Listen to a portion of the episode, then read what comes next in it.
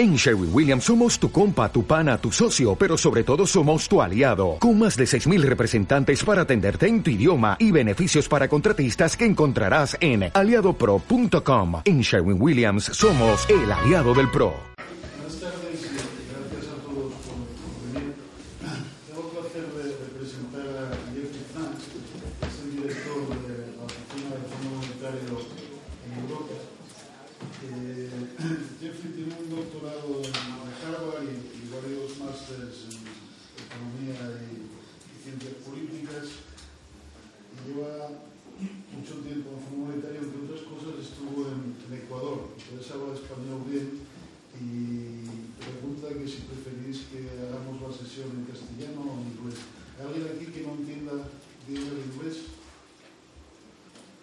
No. Es casi mejor en castellano. sí. Bueno, bueno. Gracias. sí.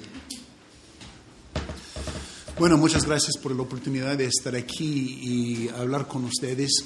Eh, como ha dicho Ángel, yo, soy el representante residente a la Unión Europea, ah, radico en Bruselas y voy a presentarles el análisis que nosotros tenemos de la economía de la, de la zona euro y las perspectivas que nosotros vemos, las oportunidades y los riesgos. Eh, todos ustedes saben que hemos pasado por una crisis económica bastante fuerte, no solamente en Europa, sino en el mundo eh, entero. Y la recuperación de esa crisis ha sido difícil para la Unión Europea y para la zona euro. Entonces vamos a hablar un poco de las razones por esta, eh, esta recuperación débil y las recomendaciones que nuestro equipo que trabaja con la zona euro da a, la zona euro para poder eh, mejorar la situación económica en el futuro. Eh, hay una recuperación económica hoy en día en la zona euro. Nuestros pronósticos de crecimiento económico son de eh, 1.5 positivo para este año y 1.6 para el año que viene. Pero ese nivel de 1.5, 1.6 es muy inferior a lo que experimentaba la zona euro antes de la crisis.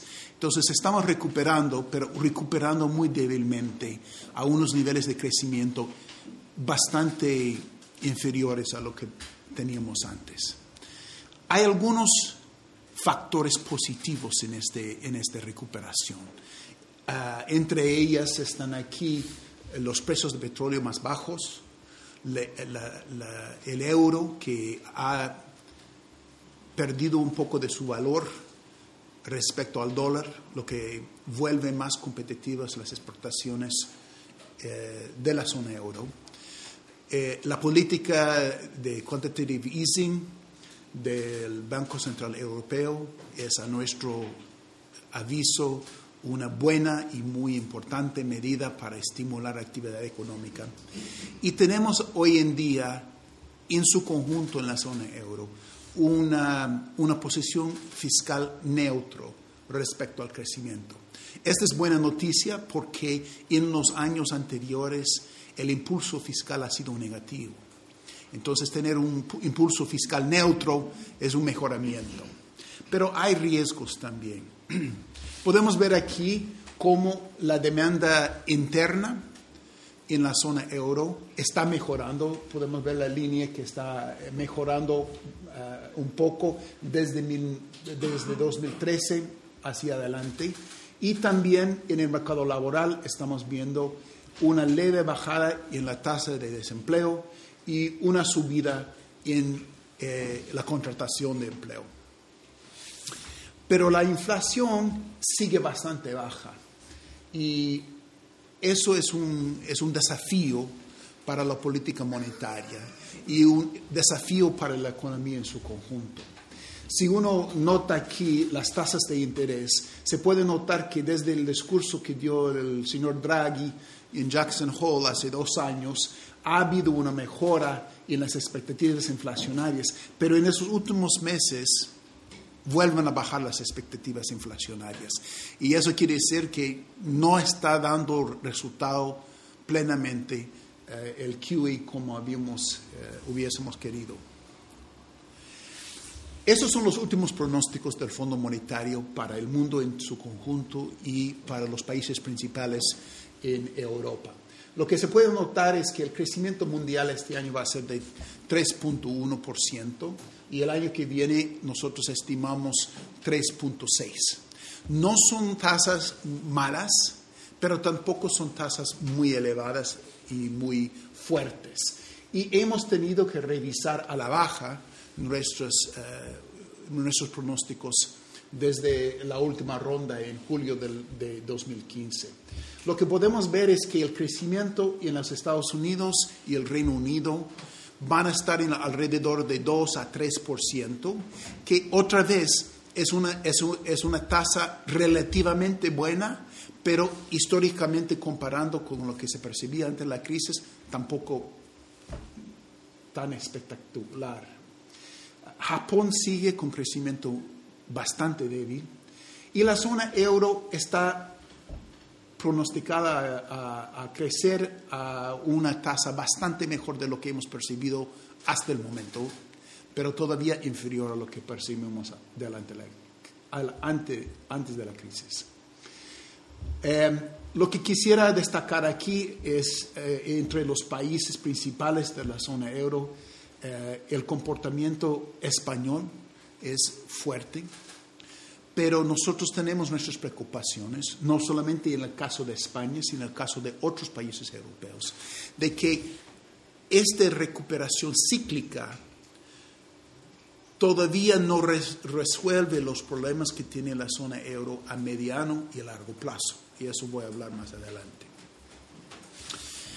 Antes de ir a, a eso, quiero también destacar los riesgos que podemos percibir en el crecimiento de los países avanzados respecto a los riesgos que tenemos en los países en, en, en desarrollo. Entre los mercados emergentes y países en desarrollo, el crecimiento de 3.9 parece buena, 4.5 el año que viene mejor, pero cada año en los últimos 4 o 5 años, la tasa de crecimiento de los países emergentes ha ido levemente bajándose. Y eso lo vemos en el caso de China, por ejemplo, que estaba acostumbrado a crecer a entre 10 y 12% y ahora se está asentando a un equilibrio de crecimiento alrededor del 5 a 7%. Unos, unas tasas de crecimiento todavía elevadas, pero con un impacto muy diferente sobre la economía mundial que un crecimiento de 10 a 12. Y, y el tema para la China, el riesgo de China es que si va a ser una, un aterrizaje leve o un aterrizaje duro. Y nosotros estamos pensando que las indicaciones son para un eh, aterrizaje relativamente leve, pero el riesgo está ahí. Hay unas transiciones económicas por las que tiene que pasar la China que son muy difíciles de manejar y van a ser, digamos, eh, un riesgo para la economía mundial en los próximos años. Entre los otros países emergentes se destaca que ya tenemos una recesión en Brasil fuerte, otra recesión en, Rusia fuerte. En Rusia es una parte por la bajada del precio del petróleo, otra parte por las sanciones de los países occidentales eh, por su intervención en, en eh, Ucrania. India sigue, con un crecimiento relativamente fuerte. Ahora, ¿Cuáles son los riesgos a estos pronósticos? Ya he mencionado si, el, eh, si, si en, en, China el crecimiento baja mucho más allá de lo que tenemos como nuestra proyección ahora, o si otros países emergentes tienen un crecimiento que baja mucho más allá de lo que tenemos en nuestra proyección ahora, puede ser un riesgo para los otros países. Podemos ver aquí el, porcentaje de exportaciones que tienen los diferentes países de la zona euro a, la China. Uno puede ver que son tasas relativamente modestas, más fuerte en el caso de Alemania y menos fuerte en los otros, pero esto no es el, impacto total de lo que veríamos si es que realmente baja, bajase el crecimiento en la China mucho más. ¿Por qué? Porque la China tendrá su impacto sobre los otros países emergentes de Asia y de ahí vendría un, efecto secundario sobre la zona euro. El segundo factor de riesgo es la posibilidad de volatilidad en los mercados financieros. Y voy a ser muy claro en cuanto a lo que estoy pensando. Eh, en los últimos meses hemos visto un cambio en el flujo de capitales que hasta ahora han sido desde los países avanzados hacia los mercados emergentes. Cientos de miles de millones de dólares han fluido desde los países avanzados en los últimos años hacia los países emergentes. Y el nivel de endeudamiento en los países emergentes ha subido correspondientemente. Ahora, ante la perspectiva de una normalización de las tasas de interés en Estados Unidos, mucho de ese dinero está empezando a fluir otra vez a los países avanzados. Y esto podría, no necesariamente va a causar, pero podría causar problemas de volatilidad en los mercados financieros que podrían afectar las perspectivas de crecimiento. Y la tercera riesgo, el tercer riesgo que podríamos destacar es la posibilidad de algún problema geopolítico que podría tener eh, efectos económicos. Una situación aún peor en el Medio Oriente o una agravación de la situación en Ucrania, un flujo de refugiados mucho más fuertes. Esos son el tipo de riesgos que podrían influir en el, uh, hacia la baja en nuestra proyección. Ahora, voy a hablar ahora de, los, de la situación en Europa más en detalle. Lo que diría un poco resumiendo lo que voy a decir es que hoy en día la zona euro enfrenta dos diferentes clases de problemas, pero esas dos clases de problemas están interrelacionadas entre ellas. Uno es seguir con la recuperación cíclica de la recesión económica que hemos tenido. El otro desafío es que por debajo de esta recuperación cíclica hay algunas indicaciones de que el crecimiento a mediano y largo plazo en Europa va a ser muy baja. No va a ser como antes, antes era. Y ese desafío también hay que enfrentar ahora si es que de aquí en 5 o 10 años queremos tener un, uh, un, crecimiento económico más fuerte, más como lo que teníamos en las últimas décadas. Entonces, ¿cuáles son los impedimentos a esta recuperación económica más fuerte que quisiéramos ver? Primero tenemos un problema de la demanda en los países uh, de la zona euro. Segundo, tenemos los efectos de las balanzas en, uh, en la economía, sobre todo en las uh, instituciones financieras. Tercero, tenemos por debajo un desafío de baja, baja creci bajo crecimiento de productividad y algunos desafíos en la forma en que se gobierna económicamente la zona euro. Para ilustrar un poco a más largo plazo el desafío que está enfrentando Europa, uno puede hacer la comparación entre el crecimiento per cápita en Estados Unidos y en Europa en los últimos 20 años y con la proyección hacia el año 2020. Lo que notamos aquí es que hay una brecha de productividad, una brecha de, resultados económicos, pero que esa brecha está ampliándose. Ahora, si, si les diera el mismo gráfico del año 60 al año 90, lo que veríamos es todo lo contrario, que había una brecha grande, esa brecha se iba achicando, pero a partir más o menos de los años 90, otra vez se abre una brecha de productividad y de crecimiento a largo plazo per cápita entre Europa, la zona euro y los Estados Unidos. En, cuanto a la parte financiera, hay un problema de desapalancamiento que tenemos que enfrentar en Europa. En Estados Unidos, las, los hogares y las empresas no financieras han reducido en estos últimos años su nivel de endeudamiento y ahora están en posición, si es que quieren, de otra vez tomar deuda para poder facilitar el consumo y la inversión. Y en Europa no, no ha sido tal el caso. No hemos visto el, el mismo nivel de, eh, de, desapalancamiento que hemos tenido en Estados Unidos.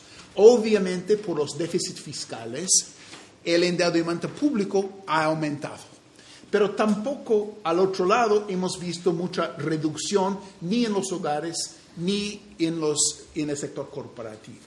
Y esto los, los pone a los hogares y las empresas en, en una posición menos dispuestos de invertir, menos dispuestos de consumir más rápidamente que en los Estados Unidos.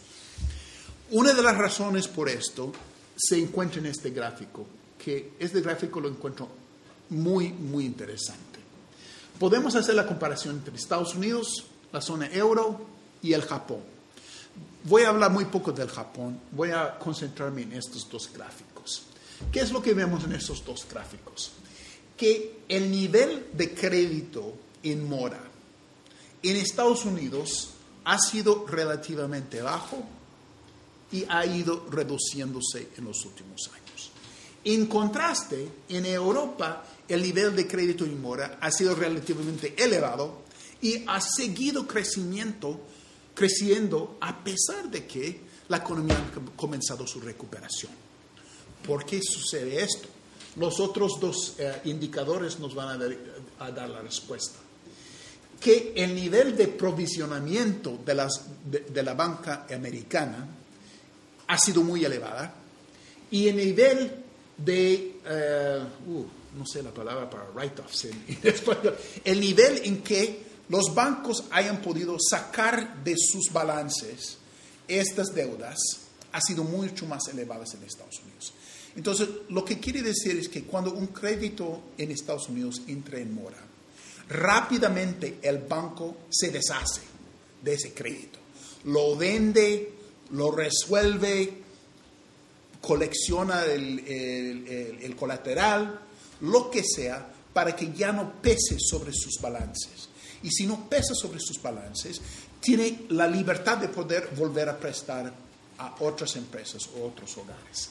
En cambio, en la zona euro no, es tan fácil deshacerse de esos créditos morosos y por consiguiente siguen pesando sobre los resultados de los bancos, pesando sobre su capital y su capacidad de prestar. Y por consiguiente, con bancos sin la misma capacidad de prestar, no vemos la misma inversión en Europa que vemos en Estados Unidos o en el Japón. Este también es un gráfico realmente uh, impresionante, porque lo que está diciendo es que si ponemos 2008 como 100, como la referencia, vemos que en la zona euro, en 2015, el nivel de inversión es 15 puntos porcentuales por debajo de lo que era. En, contraste, en Estados Unidos, el nivel, el nivel, el nivel, de, nivel de inversión hoy en día es algo de 5% por encima de lo que era antes de la crisis. Con semejante brecha de inversión, no debería sorprendernos demasiado que hay también una brecha en crecimiento y una brecha en productividad. Aún en Japón se ha podido recuperar la inversión más rápidamente de lo que hemos podido hacer en la zona euro. Mencioné antes este brecha de productividad y podemos ver un poco más aquí la diferenciación entre la zona euro y los Estados Unidos. este es el sector de servicios aquí, solamente. Y puse aquí el sector de servicios porque es donde más se destaca la diferencia de productividad entre Estados Unidos y Europa. Y lo que pueden ver aquí es otra vez desde la referencia de 100 en 2007. La productividad en el sector de servicios ha subido más o menos 5 o 6 puntos porcentuales en Estados Unidos. Y en Europa ha bajado alrededor de 10 puntos porcentuales. Este, este rango en gris es la diferencia entre los mejores países en la zona euro y los peores. Entonces podemos ver también que hay una gran dispersión de resultados entre los diferentes países en la zona euro. Y por consiguiente, con semejantes diferencias de productividad, también vemos diferencias en el crecimiento del, del PIB eh, potencial. No es el actual, sino es, la, eh, eh, es, el crecimiento potencial que podría tener la economía. Para ustedes que no son especialistas en el tema, hay, básicamente dos factores que contribuyen a la posibilidad de crecimiento. Uno es el factor capital, el segundo es el factor eh, empleo o, mercado laboral y el tercero es el crecimiento de la productividad, el total factor productivity.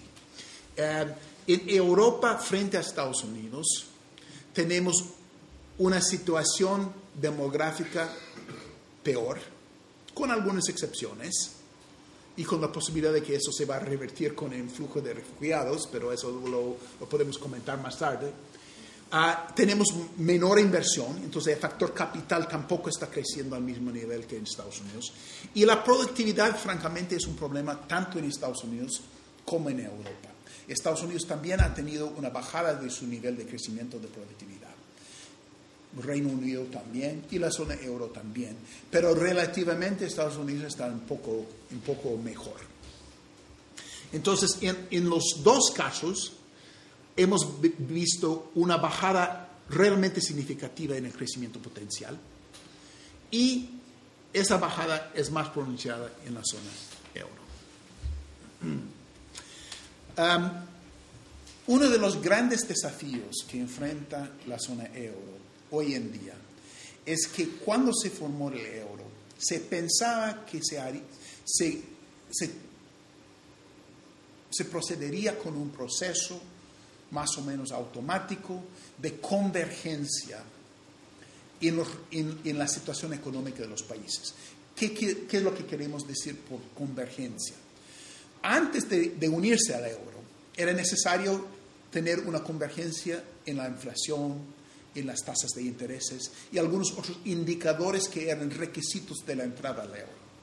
Pero se esperaba que después habría un, un, una convergencia real, que los niveles de ingreso, las la diferencias entre los niveles de ingreso se achicarían, que las diferencias en, el, en la productividad se achicarían y que el la situación del ciclo económico también se, estaría más en sincronización en los diferentes países. Eso francamente no ha pasado. Podemos ver en estos dos indicadores uh, por qué. Estamos tomando el euro 12 porque no estamos incluyendo a los países que recién han accedido al euro y, que son relativamente pequeños como parte de ese, de ese total. ¿Qué es lo que estamos viendo aquí? La desviación estándar entre los países y el PIB per cápita de los diferentes países. Lo que hubiésemos querido ver es que esa diferencia se achica. Lo que hemos visto es que es, esta diferencia está creciendo más y más. Por el otro lado, también esta es la correlación entre la inversión y el ahorro en cada país. ¿Okay? La idea sería, si estamos cada vez más integrados, la correlación entre lo que ahorra España y lo que invierte España debería bajarse. Porque si, si ten, tengo buenos proyectos de inversión, puedo traer ese capital de Alemania, de Francia, de Austria, de donde sea, y viceversa. Si, si los alemanes ahorran más de lo que gastan, pueden prestar ese resultado a los países que tienen más oportunidades de inversión. Entonces, cuanto más alta la correlación, menos integrados están los países en términos de sus mercados de capitales. Y lo que hemos visto aquí es que al comienzo del euro vimos una correlación relativamente baja y esto se, ha ido perdiendo a través de los años. Por la crisis económica estamos menos integrados en los mercados de capitales de lo que estábamos hace 15, 20 años. Entonces, hay unos desafíos de integración, desafíos de convergencia que tenemos que enfrentar. Bueno, ya hemos hablado un poco de los riesgos eh, globales eh, a, mediano y largo plazo, entonces voy a, voy a saltar por esto. Y llegar al momento de dar un poco las recomendaciones que nosotros en el Fondo Monetario, el equipo que trabaja con la zona euro, está dando a la Comisión, al Banco Central Europeo y a los países miembros para poder un poco revertir estas tendencias negativas que hemos, hemos estado eh, mencionando. Ah, nosotros recomendamos una estrategia comprensiva que tiene básicamente dos partes. Uno es el apoyo a la demanda. El segundo es la limpieza de las balances de, los bancos. Tercero es fortalecer el, eh, armazón de, gobernabilidad de la zona euro y reformas estructurales para subir el crecimiento de la productividad y mediano y largo plazo. Entonces, la primera parte de apoyo a la demanda, ¿esto qué es? Es básicamente fortalecer la recuperación cíclica. No es para el mediano y largo plazo, es la recuperación cíclica. Aquí hay unas buenas noticias, que estamos haciendo más dentro de la zona euro de lo que se estaba haciendo hace unos dos años. En particular, nosotros estamos recomendando la continuación y, si es necesario, la ampliación de, de, del aflojamiento cuantitativo. Así se dice en español, QE, QE decimos normalmente, ¿no? El del QE. La segunda recomendación es utilizar la flexibilidad en el pacto de estabilidad y crecimiento de la zona euro para utilizar en, lo que sea posible eh, la posibilidad de estímulo fiscal o por lo menos de minimizar el impulso negativo fiscal. Hay países en la zona euro, entre, entre ellos España, que tienen niveles de endeudamiento, endeudamiento público que no son sostenibles y que tendrían que reducirse a través del tiempo. Pero lo que recomendaríamos es una reducción paulatina que tome en cuenta la necesidad de la recuperación cíclica y por consiguiente utilizar la flexibilidad, pero no abusar de la flexibilidad. Otros países que no tienen esa misma restricción de endeudamiento podrían estimular más y sobre todo en la inversión pública. Por ejemplo, recomendaríamos a Alemania que utilice el espacio que tiene fiscalmente para invertir en infraestructura pública, porque eso podría generar dividendos de crecimiento hacia el futuro.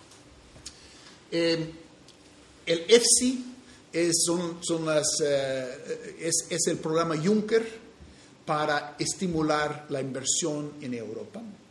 Apoyamos no creemos que va a ser, eh, digamos, el impacto va a ser decisivo, pero podría aportar a, este, a esta inversión en infraestructura que podría ayudar en el corto plazo a estimular la demanda y en el largo plazo contribuir al, al crecimiento de productividad.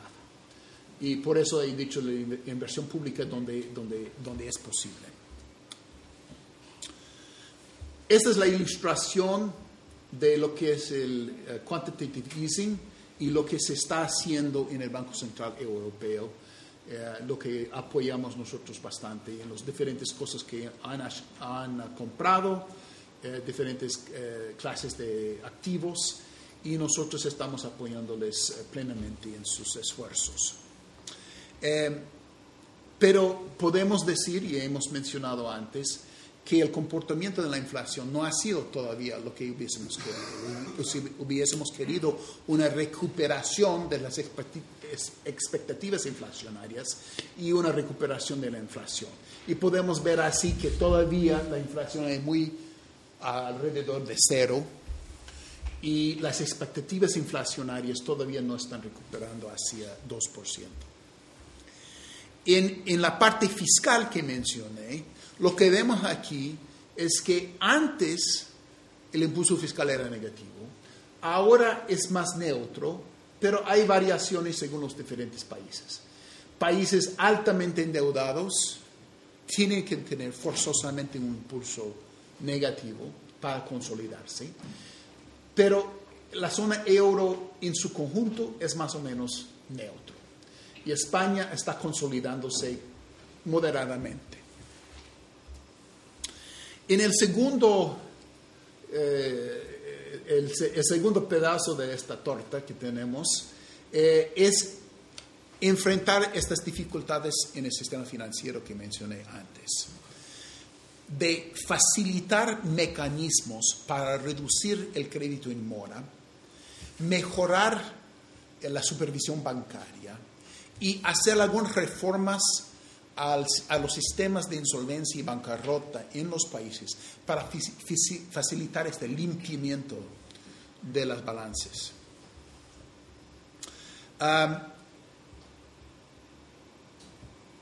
para darles otra vez ejemplo, en Estados Unidos, si yo dejo de pagar lo que debo en mi tarjeta de crédito,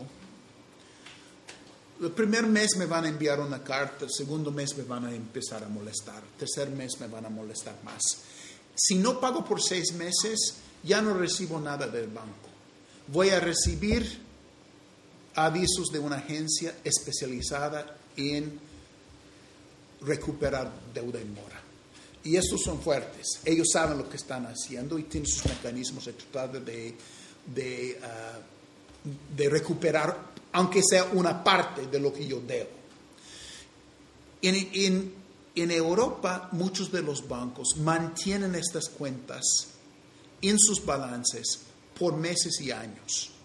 Y no hay el mismo espectro de empresas especializadas en recuperar deuda en mora.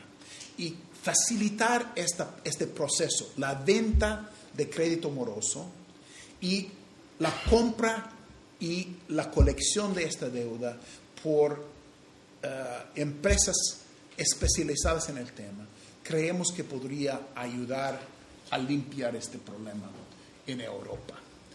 Hay, si uno quiere, uno puede ir a Estados Unidos y comprar activos de deuda en mora con la expectativa de poder coleccionar. Yo podría comprar en 5 centavos el dólar y esperar recuperar 10 y salgo ganando.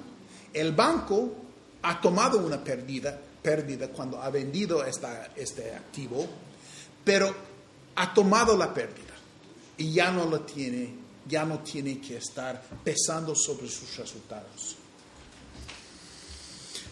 Este es un ejercicio que nosotros hicimos, nuestro equipo de la zona euro hizo, para ver hipotéticamente si pudiésemos inventar un esquema para bajar el nivel de deuda morosa en cinco puntos porcentuales, banco por banco, en los diferentes países de la zona euro, ¿cuánto ayudaría eso a mejorar sus niveles de capital de estos bancos? Y ustedes pueden ver que la media aquí es relativamente elevado, un 12% de mejoramiento en los niveles de capitales del, de los bancos si es que pudiesen bajar el nivel de deuda en mora en 5 puntos porcentuales. Entonces lo que estamos diciendo es que esa bajada de deuda en mora ayuda a la capitalización de los bancos y también su capacidad de prestar. El tercer, eh, o, la, cuarta, no es el tercero, no hemos hablado del gobierno todavía, ¿no? Eh, en, las reformas estructurales son las recomendaciones de siempre. En Europa tenemos la necesidad de completar el mercado único en diferentes aspectos.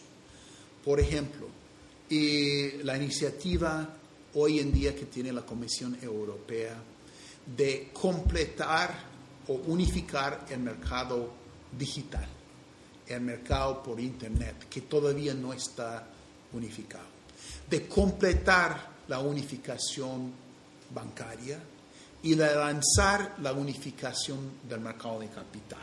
Todas esas son reformas que nosotros pensamos que darían resultados al futuro y mayor crecimiento económico. Pero también dentro de los diferentes países hay iniciativas que se pueden tomar. este es un gráfico bastante interesante que mira un poco la diferencia, si nos fijamos en la parte derecha, la diferencia entre el mínimo y el máximo de productividad laboral por sector económico en la zona euro. Y lo que es interesante es que en diferentes sectores la brecha es relativamente alta. Y si estos países que están más abajo podrían mejorarse solamente a la media europea, se constituiría un crecimiento de productividad realmente alto, con crecimiento económico más elevado a la vez. Aquí es la otra versión de la comparación que hemos hablado antes entre Estados Unidos y la zona euro. Y lo que vemos aquí es que hay una brecha realmente grande en productividad laboral en el mercado de informática. Hay uno en el mercado financiero. No hay en la agricultura, más bien es al contrario. Y básicamente estamos en la misma posición en lo que corresponde a la industria. Pero en servicios profesionales hay una brecha realmente grande. Y aquí las reformas estructurales podrían aportar bastante. ¿De qué estamos hablando? Estamos hablando de las profesiones eh, que tienen restricciones en su ejercicio. Notarios, abogados, eh, contadores, estas, estas profesiones cuya liberalización podría aportar bastante en cuanto a, sus, a su productividad y a su vez al, crecimiento económico. Ahora, también para darles eh, sus, justos resultados a la zona euro, hay que reconocer que la productividad ha mejorado mucho más en la construcción en Europa de lo que ha mejorado en Estados Unidos en estos últimos años. Entonces, estamos básicamente bien, bien, bien en estos sectores. Bastante mal aquí, bastante mal aquí. Y una brecha modesta aquí.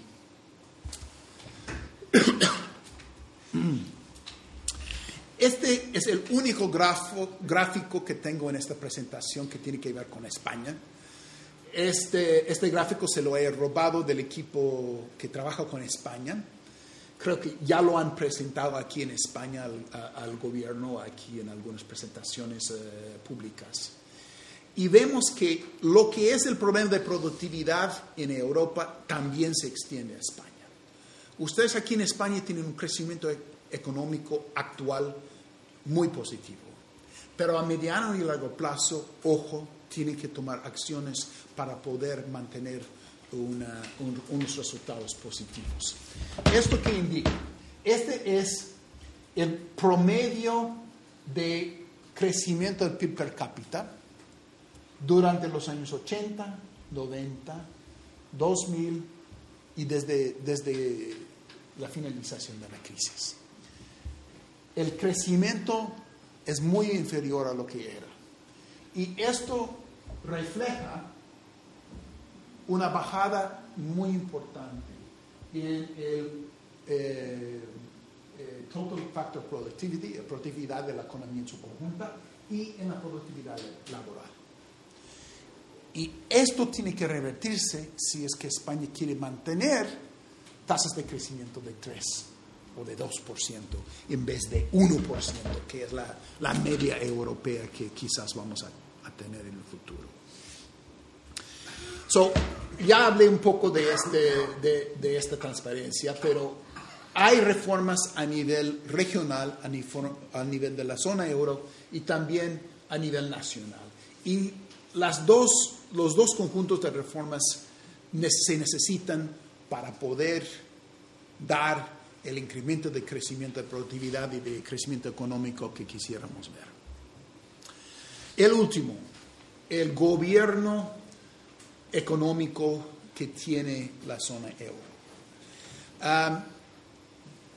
Se ha hablado mucho de esto, entonces no voy a pasar mucho tiempo en esto, pero hay unas reglas como las de las reglas fiscales que tiene la zona euro, que son reglas bien intencionadas para poder controlar abusos, pero que tienen en la práctica una complejidad difícil y unos resultados a veces contrarios a lo que se desearía.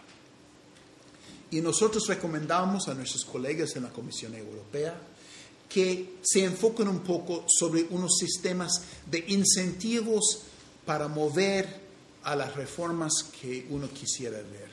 Hay un sistema actual de castigos a los que no lo hacen bien, pero a final de cuentas casi nadie paga el castigo, nunca. Siempre se escapa de alguna manera u otra.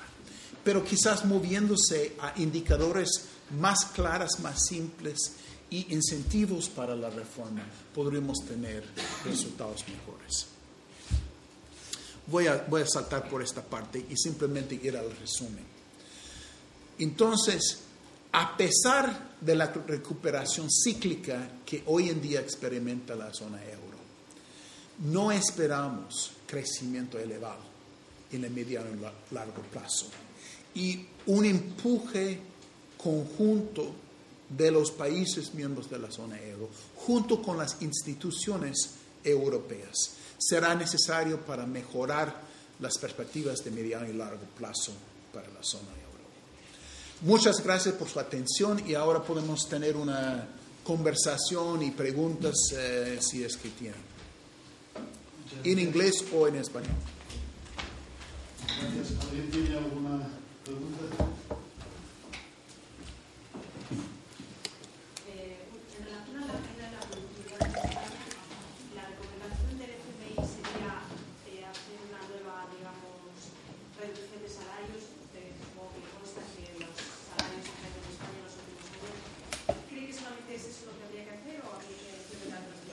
No, en absoluto. Y, quiero destacar un punto muy importante aquí. Yo no trabajo en el equipo para España del Fondo Monetario y estoy hablando eh, extraoficialmente en esto. Pero no estamos recomendando una bajada de salarios.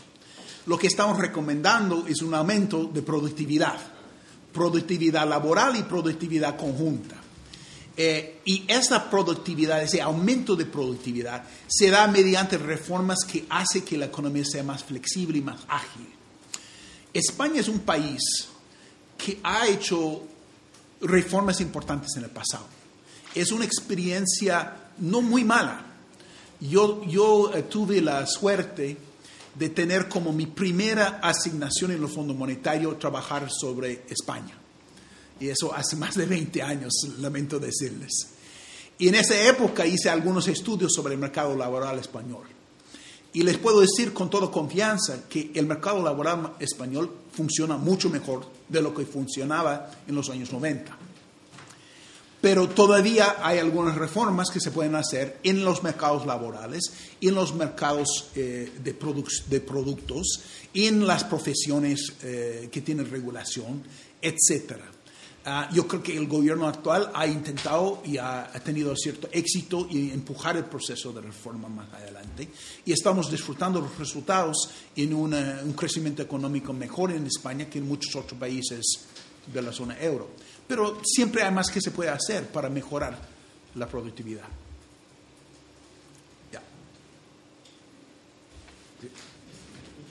Sí.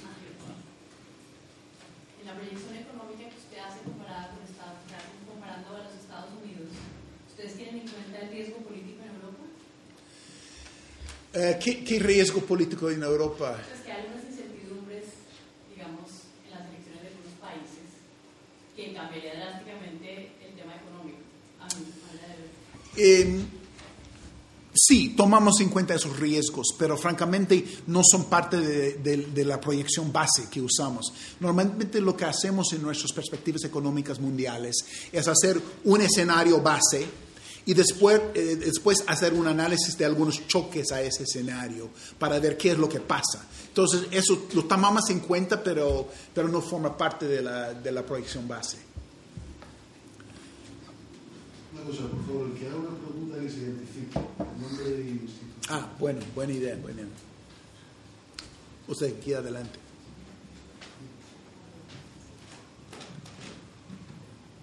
Eh, Pablo César, del Expansión. Yo le quería preguntar, decía que ah, no espera un crecimiento eh, elevado en medio y largo plazo. Eh, ¿Durante cuántos años podríamos estar hablando de un crecimiento en Europa inferior al, al 2%, por ejemplo, si no se toman medidas adecuadas? Am, nosotros creemos que el equilibrio de crecimiento económico en medio a y largo plazo será inferior al 2%, a menos que hayan reformas. Y hay algunas reformas en curso. Ah, las proyecciones exactas que tenemos van hasta el año 2018-19, creo. Y, y esas proyecciones para todos los países en el mundo están disponibles sobre nuestro sitio web, es información pública. Más allá del año 2019, quién sabe. Pero nosotros estamos mirando la evolución demográfica, la evolución de la inversión y la evolución de la productividad, lo que nos hace temer de que las perspectivas no serán tan elevadas en, Europa a menos que se hagan esas reformas. Y, no quiero ser demasiado pesimista en eso. Estas reformas que estábamos hablando se están llevando a cabo en muchos países y en la Unión Europea. Tenemos el plan Juncker, tenemos eh, eh, el, informe de los cinco presidentes que recomienda mucho de lo que nosotros también recomendamos. Es cuestión de hacer el seguimiento en el paso. Entonces, no quiero darles la perspectiva de que eh, Europa, a- a Europa le va mal y le va a seguir yendo mal. Lo que estamos diciendo es una advertencia de que hay, hay tareas que hacer. Y si se hacen esas tareas, la situación puede ser mejor. Y quiero también destacar, porque ha- ha- hago en esta presentación mucha comparación entre Estados Unidos y, y Europa, que Estados Unidos también tiene unos desafíos. Tiene un crecimiento de productividad muy bajo, tiene un problema de distribución de ingreso que empeora, tiene todo una- un espectro de, de habitantes cuyos ingresos reales no han subido durante muchos años. Entonces también Estados Unidos tiene sus desafíos, Um, pero también es una buena idea hacer el benchmarking comparándose a los otros para ver dónde vas bien y dónde vas mal. Y, por, y en ese espíritu he presentado los resultados de Estados Unidos y de Europa. Además, pues, yo tengo una, una curiosidad y una pregunta. La, la curiosidad tiene que ver con las, las comparaciones del crecimiento de la productividad en Estados Unidos y Europa, sobre todo en Haití y en, en services. Eh, esto podría estar distorsionado por la calidad de los índices de precios, o sea, son comparables los índices de precios europeos o los americanos a la hora de recoger las mejoras de calidad. Podría haber un problema ahí. Y la, la pregunta más es la, me ha chocado mucho la, la diferencia de comportamiento entre los bancos eh, europeos y americanos a la hora de hacer los write-offs. Unos hacen un write-off muy rápido, los otros aguantan mucho. ¿Esto a qué se debe? ¿Hay diferencias en la normativa que hacen que sea... ¿sí? Ya, ya. Eh, en cuanto a la, a la diferencia de productividad, eh, tienes toda la razón. Es muy difícil me- medir adecuadamente la productividad en sectores de servicios.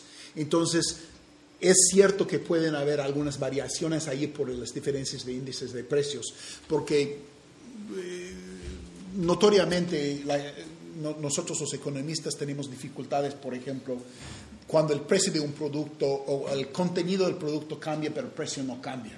Entonces, si yo compro mi auto hoy en día, tiene toda una serie de, de lujos de lo que no tenía un auto hace 30 años. Y, y no captamos quizás adecuadamente esa evolución en, la, en la, la calidad del producto. Y también eso puede tener que ver con la, diferencia en, en la informática, etc. So, hay, hay que tomar eso con un poco de escepticismo y no utilizar los datos precisos, sino mirar los, eh, las tendencias. ¿no? En cuanto al, al tema de los write-offs y, y el comportamiento, es evidente que una diferencia muy importante es la diferencia de normativa.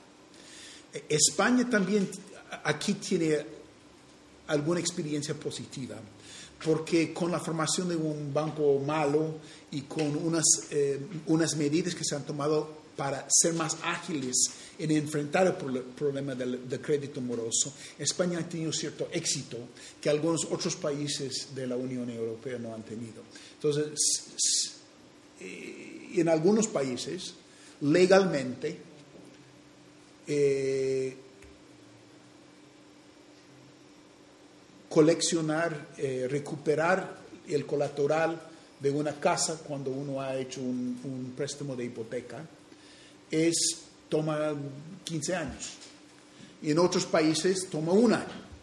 Y obviamente eso va a influir sobre la morosidad de las hipotecas en esos diferentes países, por razones legales o razones administrativas. Y esos son las, los cambios que, que, se tendrían que enfrentar. ¿no? ¿Alguna pregunta más? Sí, hay otras. Eh, bueno, yo quería hacer otra, a mí acoger el micrófono porque nadie más. Sí, digo. Eh, había, creo que había dicho antes que la llegada de refugiados era, podía suponer una oportunidad de, de un impulso para el PIB. Quería que lo valorara en comparación con los gastos, porque también decía, por ejemplo, eh, hoy lo, el Consejo Alemán de Sabios que podía tener un coste de unos 25.000 millones en, entre este año y el próximo. Quería saber cómo, cómo valora los, los pros y los contras. Sí, nosotros estamos eh, realizando un estudio sobre este tema y esperamos tener los resultados eh, publicados hasta fin de mes. Pero yo he participado en el grupo que está realizando el estudio y yo podría adelantarles algunas, eh, digamos, algunas ideas. Eh, hace dos o tres días la Comisión Europea ha publicado sus, proye pro sus proyecciones económicas y ahí se pusieron un análisis de los posibles impactos de los refugiados. Nosotros estuvimos eh, conversando con ellos antes de la publicación y encontramos que nuestros resultados no son muy diferentes a lo que ellos han publicado en estos últimos días. A saber, económicamente hablando, el impacto del flujo de los refugiados va a costar dinero, pero no es uh, un impacto macroeconómicamente elevado. Ahora, ¿qué quiero decir con esto? Si aceptamos el análisis de este grupo alemán que acaba de publicar su número de... Esto, este número de 21 mil millones de euros resulta aproximadamente 0.6% del Producto Interno Bruto. 0.6 del Producto Interno Bruto es el costo eh, bruto. Si, como, como dice el gobierno eh, alemán, va a reducir algunos gastos en otras partes, el impacto neto va a ser inferior a 0.5 o 0.6. Podría ser 0.4, digamos. Este como es, eh, impacto macroeconómico te podría dar un, un, impacto positivo sobre el crecimiento, pero un impacto positivo relativamente reducido. El impacto principal podría ser positivo a mediano y largo plazo, con tal que se incorporen estos refugiados en el mercado laboral de una forma eficiente. Algunos países europeos, la mayoría, tienen un problema demográfico que, y entre ellos Alemania, que se piensa que va a perder población, va a perder varios millones de habitantes en los, últimos, en los próximos eh, 20, 30 años. Un influjo de inmigrantes trabajando en el mercado, podrían realmente ser un- una fuerza positiva para Alemania en el medio y largo plazo. No sabemos que si eso va a ser el caso, depende de la integración de estos refugiados dentro del mercado. Entonces, hay costos a corto plazo, pero hay beneficios y mediano y largo plazo que uno podría percibir si adecuadamente se, se inserta a esas personas en el mercado laboral.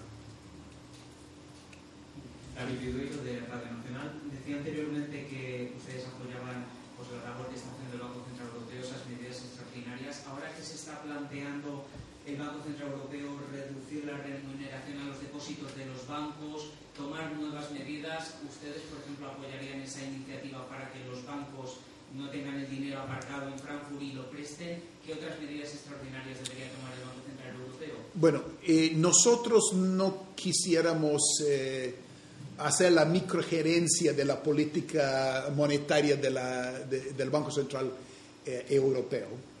Apoyamos lo que ha dicho el señor Draghi hace un par de años, que él está dispuesto a hacer lo que sea para el tiempo que sea para poder enfrentar el problema. Y yo he visto los comentarios en la prensa especulando sobre una ampliación del programa de, de- compra de activos, una prolongación de la compra de, de la compra de activos o y o una bajada en la tasa de depósito. Estos son tres medidas posibles para eh, para profundizar un poco el QE.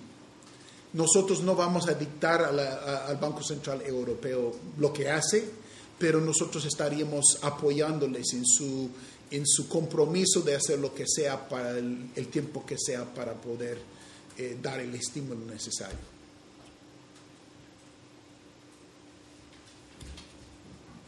lo demás. Bueno, pues muchas gracias a todos.